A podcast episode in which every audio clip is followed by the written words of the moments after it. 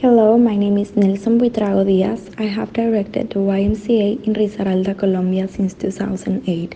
For me, governance is relevant as it is a guarantee of compliance with the mission, vision, and objective of the organization.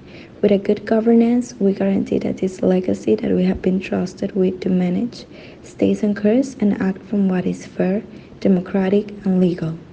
My experience in this 2022 with the young YMCA members was very, very special.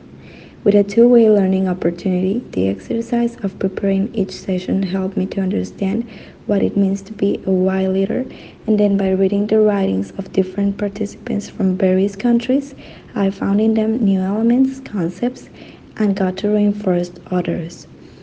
As a conclusion to this experience, I can reaffirm that being a leader in the YMCA is an opportunity to serve in a great work inspired by God for the well being of the community. This is a translation from Spanish.